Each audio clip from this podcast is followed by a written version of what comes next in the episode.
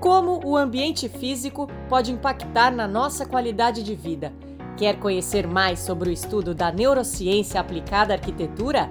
No podcast da NeuroArc Academy, você encontra muito conteúdo sobre o assunto, que vem cada vez mais ganhando espaço e transformando vidas. já dar as boas-vindas à nossa apresentadora de hoje, arquiteta e urbanista Priscila Benck, da NeuroArc Academy. Bom dia, Priscila. Bom dia, Alexandre. Que coisa boa estar aqui novamente para a gente se aprofundar ainda mais, mergulhar ainda mais nesse assunto que a gente tanto ama, neurociência e arquitetura, ou como popularmente é conhecido, neuroarquitetura. Neuro. E, e para a gente ter uma experiência ainda melhor com essas discussões, cada vez a gente vai aprofundando, né, Alexandre, uhum. e traz tanto, tanto, tantas questões interessantes sobre esse universo. É, uma pergunta que nos fazem muito é: ok, entendi entendi mais ou menos o que, é essa união da neurociência com a arquitetura, mas como que a gente põe isso em prática? Como ah. que a gente faz uma prática de projeto? Boa, boa. Tá, é a pergunta que não quer calar, né? A pergunta que não quer calar. E daí, para a gente falar sobre esse assunto, a gente faz questão de trazer quem de fato está colocando em prática que são os nossos super alunos da NeuroArc Academy, aqueles que decidiram, que optaram por realmente baixar a cabeça e fazer todo o curso de formação continuada. Então, são 120 uhum. horas de conteúdo para daí chegar lá nos módulos finais e colocar tudo isso em prática. Que legal. Então, é com muita honra, com muita alegria que a gente tem hoje aqui uma dessas alunas sensacionais, Fernanda Grando, que eu já quero dar as boas-vindas para ela. Ela vai estar aqui hoje conosco para contar um pouquinho da experiência. Bem-vinda, Fer. Obrigada pelo convite, primeiramente. Estou muito feliz por estar aqui com vocês.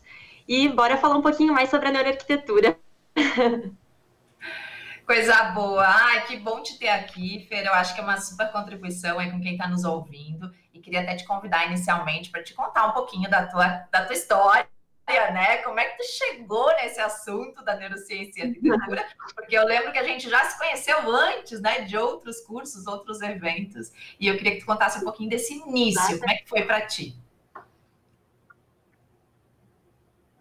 Então, primeiramente, eu tive o primeiro contato com a neuroarquitetura através de uma conhecida da Pri, que me apresentou o termo e me passou o, o Insta dela, onde eu pude acompanhar ela desde quando ela estava fazendo o curso lá nos Estados Unidos.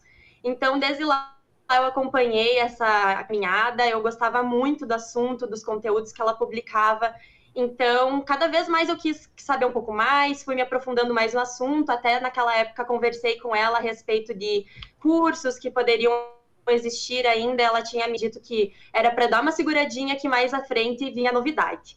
Então, eu comecei a fazer o curso de arquitetura corporativa, primeiramente, para ter também um pouquinho mais desse contato com, uh, com, com os cursos no, no, geral, também com a Pri, e eu gostava muito da questão da neuroarquitetura e sabia que ela iria abordar um pouquinho disso nesse curso. Então, a partir daí, a gente se conheceu um pouquinho melhor, e logo em diante teve também o um contato com o Congresso de Neuroarquitetura, que daí sim foi um show de informação, teve muita informação que me abriu a cabeça para esse mundo, foi muito legal, conheci muitas pessoas também interessadas na área, onde eu pude trocar muitas ideias. Então começou a me abrir portas para esse para esse novo mundo, né? Porque antigamente com a arquitetura convencional, como eu normalmente falo, né, eu não tinha eh, justamente essa questão mais uh, de empatia assim com o cliente, eu estava um pouquinho perdida. Então, quando a gente, quando elas lançaram o curso, eu logo falei assim com os meus pais a respeito disso, porque eu ainda não, não tinha me formado, né? Então, eu, eu já comecei ali a procurar um pouco mais sobre esse curso e logo já dei início. E até então tem sido muito, muito gratificante e muito bom. Ai, que coisa boa, Fer. E tu tocaste em vários pontos super importantes que já está dando uma pista aqui para o pessoal que está nos ouvindo, como que afinal a gente coloca isso em prática. E eu adorei que tu trouxe a palavra empatia. E isso a gente já falou em alguns programas anteriores aqui, né, Alexandre, do uhum. quanto é importante primeiro lugar, antes de sair por aí procurando as evidências científicas que a gente vai usar no projeto, antes de qualquer traço no papel, é olhar para quem a gente está projetando. Então, realmente conseguir se aprofundar nessas personas que a gente chama, né? Que às vezes, se a gente está falando de um ambiente residencial, a gente está falando de uma família, mas daqui a pouco, se a gente está falando de uma escala um pouco maior, que pode ser um escritório, a gente vai estar tá falando de bem mais pessoas, ou se a gente vai em espaços de saúde, a gente começa a ter um público muito mais amplo, né? Diversas pessoas. E daí eu já queria jogar para a Fer e, e, e pedir para ela falar um pouquinho do trabalho dela, porque ela escolheu realmente uma escala de projeto maior para abordar nesse trabalho final. Então, depois de, de, todos os módulos, o módulo inicial, os módulos intermediários, chega então o momento desses módulos avançados, onde cada um, cada arquiteto, escolhe a sua ênfase. E daí eu já queria que a Fer contasse um pouquinho o porquê da escolha do tema dela, qual foi o tema, o porquê da escolha, para a gente começar a mergulhar um pouquinho nesse projeto, entender como é que tu colocou isso em prática. Claro. Uh, primeiramente, eu acho que é interessante introduzir que quando eu comecei o curso da, da, da Neuroar Academy, eu ainda não tinha muita noção do que, que eu esperava como formada. Eu tinha certeza que o tema neuroarquitetura era muito importante, que eu queria seguir nisso, mas eu ficava pensando, eu acho que é muito amplo, sabe? Muitas vezes arquitetura comercial, arquitetura residencial, uh, corporativa, a, a Pri dá esse foco para a corporativa, né? Eu ainda não tinha me encontrado muito nisso. Conforme foi passando o tempo, principalmente também o que colaborou, que isso foi a pandemia, um, eu comecei a ter um pouquinho mais de, de contato e, e, até essa questão de procurar um pouco mais sobre como que esses, uh, esse pessoal que hoje em dia está lidando nos hospitais com a pandemia, até pelo fato de eu ter familiares dentro de hospitais, né? Então, como que isso estava ocorrendo? E eu me deparei com uma realidade bem complicada. Então, isso me trouxe muito à tona aquela, aquela coisa da empatia, e eu comecei a também tentar buscar um pouquinho mais sobre uh, essas, essas questões da arquitetura hospitalar. Então, o meu, uh, a minha escolha no módulo final foi a arquitetura hospitalar.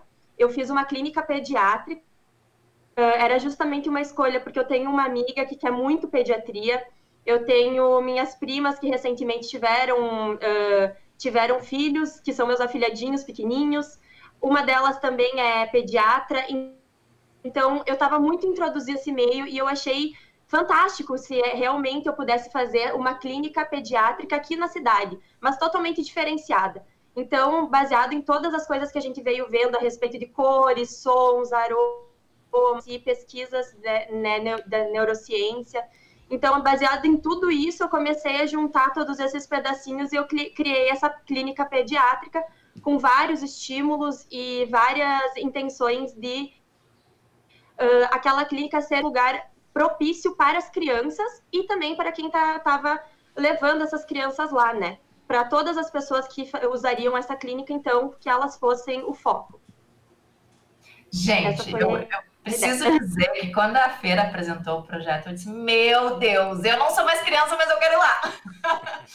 Porque é impressionante o quanto ela conseguiu criar estímulos para deixar um ambiente extremamente interessante, extremamente convidativo e, e, às vezes com poucas coisas, né? Então a Fer citou a questão das cores e eu me chamou muita atenção, Fer, porque tu tinha um, um grande corredor, né? Que dava, que saía da área da recepção e ia lá para a parte dos consultórios. E gente, como, por que, que um corredor tem que ser aquele corredor chato, monótono, né? Que a pessoa vai, vai passar e vai ter só uma parede pintada de branco.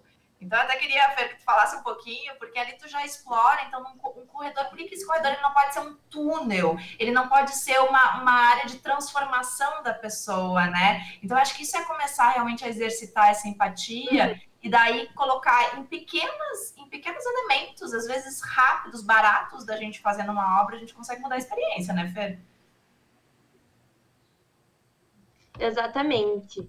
Então, essa questão do túnel foi, eu acho que a minha principal ideia, assim, que foi logo quando eu comecei, eu pensei, nossa, mas seria muito interessante para uma criança quando ir para a ala de atendimento, porque provavelmente a, na recepção essa criança já vai estar tá se divertindo bastante, já vai ser um momento descontraído para a criança, né?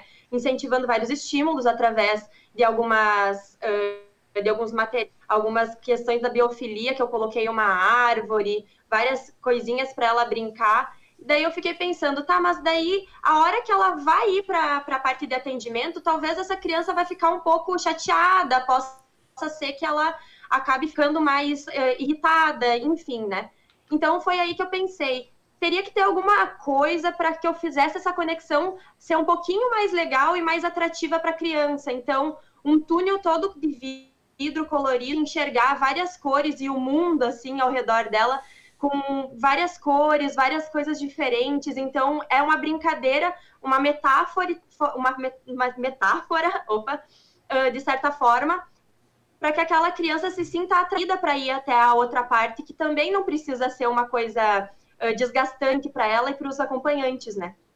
Então, aquele túnel se tornou uma parte da, da, da brincadeira, né? E é tão legal essas, essas estratégias que a Feira inseriu no projeto, porque, gente, se a gente vai avaliar o desenvolvimento do cérebro dessas crianças, né, que era o público-alvo aí dessa clínica, é, são cérebros que ainda estão em desenvolvimento. Então, tem vários estudos que demonstram que, principalmente os primeiros anos de idade de uma criança, os estímulos externos, eles são especialmente nesse momento, importantes para o desenvolvimento cerebral dela. E muito provavelmente, esses momentos e lugares como que a Fer está oferecendo vão ficar na memória dessas crianças. E daí, daqui a pouco, a gente está tendo, a partir de um ambiente, a oportunidade de mudar uma memória que talvez é uma memória quando criança de ai, não, tem que ir no médico, ai, que coisa ruim, tem que tomar vacina, ai, meu Deus, né? Daqui a pouco, é, um ambiente físico ele pode estar estimulando uma memória positiva sobre algo que talvez não é tão bom né, para uma criança ou para a experiência de uma criança dos pais dessa criança. Então, olha que fantástico se a gente realmente pudesse investir mais nesses espaços para criar esses estímulos mais positivos, né, Ferda? Eu acho que até o pessoal ia querer tomar mais vacina, hein? É exatamente isso.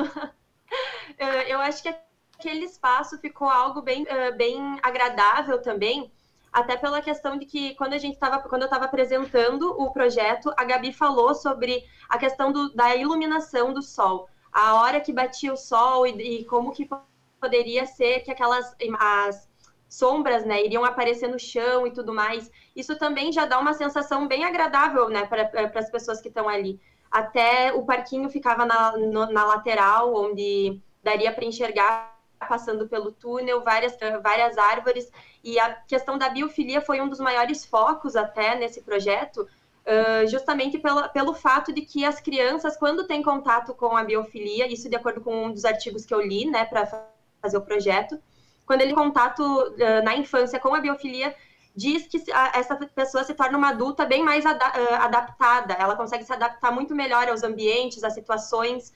Então, uma das dos critérios critérios também que eu coloquei dentro do projeto foi a biofilia, na parte de fora ser bastante vegetação e a biofilia no sentido mais verde mesmo do negócio, e dentro do ambiente seria uma biofilia um pouco mais uh, explorada na questão de matérias e de objetos, né? Então, uma árvore de MDF que ela pudesse ser o, o banquinho onde as pessoas sentam, né? Então, a biofilia foi explorada de várias formas dentro do ambiente, não necessariamente com a vegetação então, isso também vai, vai contribuir no desenvolvimento das crianças.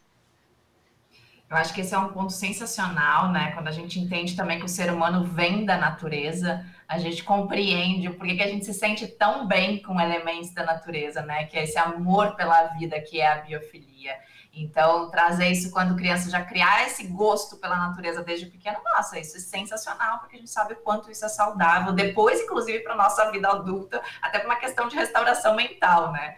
Então, eu queria até aproveitar, Fer, que você trouxe essa questão e queria agora pensar na tua vida hoje, né? Tu ter concluiu esse projeto, muito bem sucedido, inclusive. É, e olhando toda essa trajetória, você que começou já a investigar esse assunto ainda antes de se formar em arquitetura, que eu já super te parabenizo a tua vontade, né? A tua busca de ir atrás por esse assunto, mas vendo agora é, eu queria muito que tu falasse o que, que, mudou nos teus projetos. Aqui a gente está falando de um caso que é um projeto de saúde, mas tu está conseguindo aplicar esses conceitos também em outros projetos do teu dia a dia? Então, sobre isso, quando logo que me formei, eu tive uma oportunidade de começar a fazer uma parceria com uma arquiteta aqui da minha cidade. A gente começou essa parceria uh, justamente no dia onde eu peguei o avião para ir para São Paulo no congresso. Eu conheci ela no voo e quando a gente retornou depois do congresso, a gente teve essa, esse fato e começamos uma parceria. E quando, quando eu conversei com a, com a Bruna, que ela é minha parceira, ela sempre, sempre disse ah, que ela tinha muitas, muitas questões dentro da empresa que ela ainda não conseguia organizar muito bem. Então, com, quando eu comecei o curso, eu comecei a estudar muito essas questões de, principalmente da organização, sabe? De montar passo a passo, montar um briefing bem elaborado, conhecer quem é o nosso cliente, de fazer um mood board, botar todas as intenções para o cliente enxergar se realmente era aquilo que ele estava esperando, um, buscar alternativas dentro de, pesqui de pesquisas científicas, né? Isso tudo foram coisas que eu aprendia e já botava em prática, porque ao mesmo tempo que eu comecei ali junto com a Bruna, eu estava fazendo curso. Então, tudo foi uma questão de teoria e prática ao mesmo tempo. Então, por isso eu acho que eu consegui me adaptar muito bem a todas essas ideias que foram colocadas dentro do curso. E digo que todas elas funcionaram muito bem para nós. A gente teve uma teve muita assertividade nos nossos projetos. Até a Bruna sempre comentou que fazem cinco anos que ela está no mercado e daí a partir de que a gente a mudar toda a rotina ali dentro do escritório e aplicar esse nosso passo a passo, foi aí que começou a parar de vir tantas, uh, tantas modificações no projeto, o cliente mais satisfeito, um contato né, da experiência desde o início. Isso foi uma coisa que eu achei maravilhosa. A experiência do cliente com a gente tra trabalhando para eles, né? Eles falam muito bem e nos elogiam muito por ter uma experiência diferenciada. E isso também foi uma coisa que foi muito dita. A experiência que a gente tem uh, com o cliente é, é, a questão da empatia, né? É como a gente lida com ele, como ele pode se sentir à uhum. vontade. E graças a isso, nossos projetos têm dado muito certo a partir de então. Então, tu, tudo que foi colocado dentro do, do curso, a gente consegue uh, trazer para dentro da, da nossa profissão com muita clareza, sabe?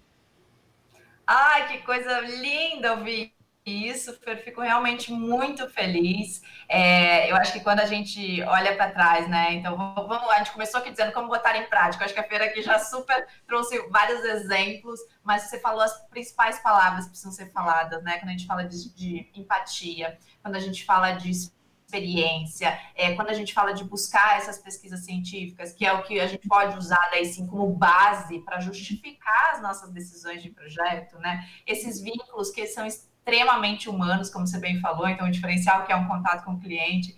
E, e, eu acho que tudo isso tem a ver, né, Fer, de logo no início, e por isso que logo no modo inicial a gente estimula isso, a gente fala em começar de dentro para fora.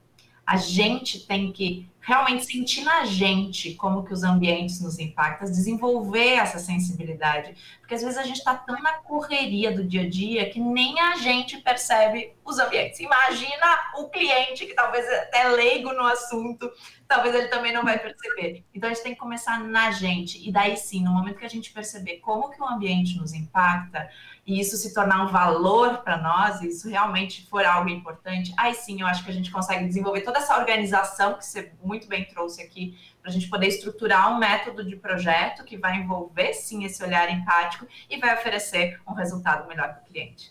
É um ganha-ganha-ganha, né? Todo mundo sai ganhando, porque a gente trabalha com muito mais prazer. Acho que é muito mais gostoso saber algo que faz realmente a diferença na vida dos outros e para o cliente também. É um ambiente físico muito mais coerente para ele.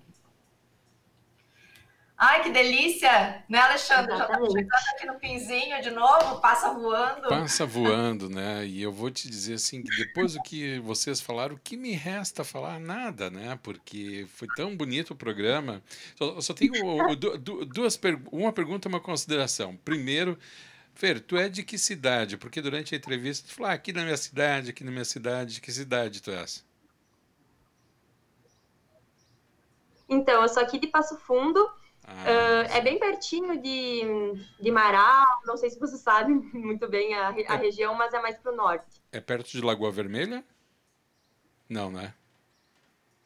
Isso, próximo. É, tá. é um pouquinho próximo, é mais ou menos uma hora de Lagoa Vermelha. Legal.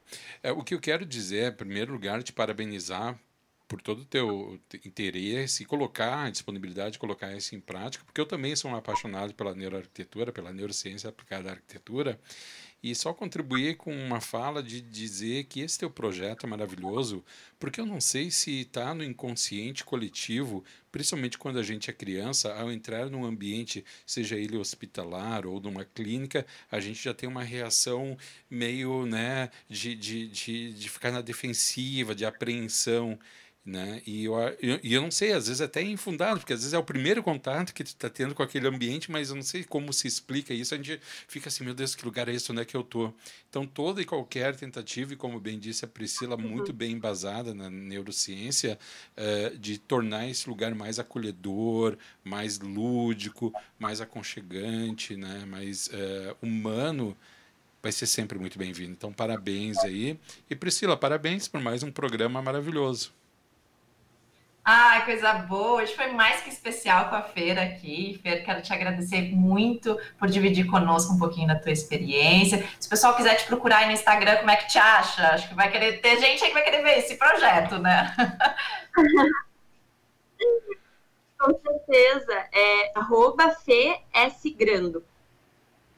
Ótimo. Ótimo. Então, muito obrigada. Te agradecemos mais uma vez gente que estava aqui participando, nos ouvindo. Muito obrigada pela audiência de vocês. E Alexandre, nos vemos daí no próximo programa, né? Isso mesmo, e também em nome da Rádio Arquitetura, quero agradecer a nossa convidada, Fernanda Grando, que trouxe a sua experiência na área da neurociência aplicada à arquitetura e com te desejar mais e mais sucesso, que te aprofunde cada vez mais nisso, porque é, realmente é fascinante e muda a vida profissional de quem aplica e muda a vida de quem recebe também toda essa visão. Né? Então, parabéns, Fernando, obrigado. Priscila, nos encontramos então, né? Uh, e muito obrigado, então. Obrigado este foi mais um podcast ouvintes. exclusivo da NeuroArc Academy. Para ter acesso a outros conteúdos mais completos, faça parte do nosso membership. Mais informações www.neuro.arc.br. Esperamos você em nosso próximo podcast. Até lá!